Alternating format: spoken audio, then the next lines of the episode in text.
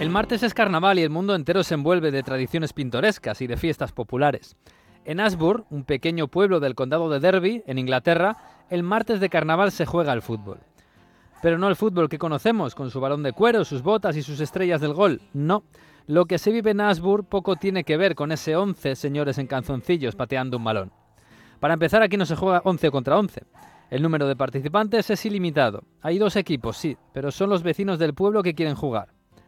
De un lado los Aparts, los nacidos al norte del río Henmore. Del otro los Downards, los del sur. Decenas de personas sin uniformes ni distintivos se congregan a las 2 de la tarde en el aparcamiento de Showcroft.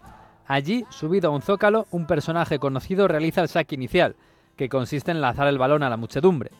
En 1938 el saque lo hizo el príncipe de Gales, posterior rey Eduardo VII. En 2003 el actual rey Carlos.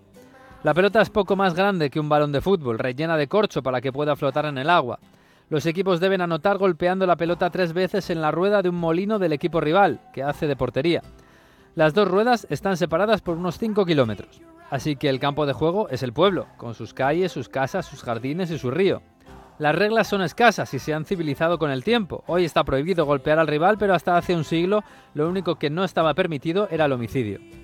Tampoco se puede pisar el cementerio ni los parques antiguos. Según la leyenda, en su origen la pelota era la cabeza de algún enemigo o preso decapitado. El juego surgió en el siglo III como festejo de la caída del Imperio Romano. Otra leyenda dice que Ricardo Corazón de León era un gran fanático del fútbol de carnaval. Incluso dicen que retó a Saladino a un partido para dirimir la batalla por Jerusalén.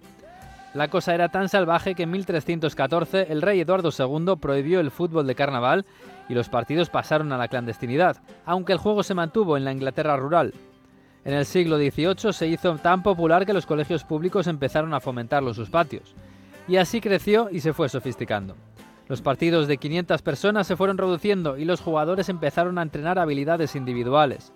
Los estudiantes de Eton y otros colegios de élite empezaron a cerrar los campos, a extender reglas y a quitarle al juego su esencia salvaje.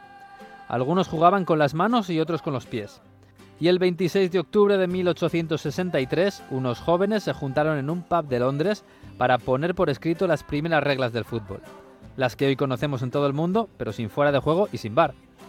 Pero un pequeño pueblo del condado de Derby resistió aquellas reglas de niños pijos que querían cambiar su deporte milenario. Y cada año, el martes de carnaval y el miércoles de ceniza, el pueblo de Ashburn se convierte en depositario único del fútbol más antiguo del mundo.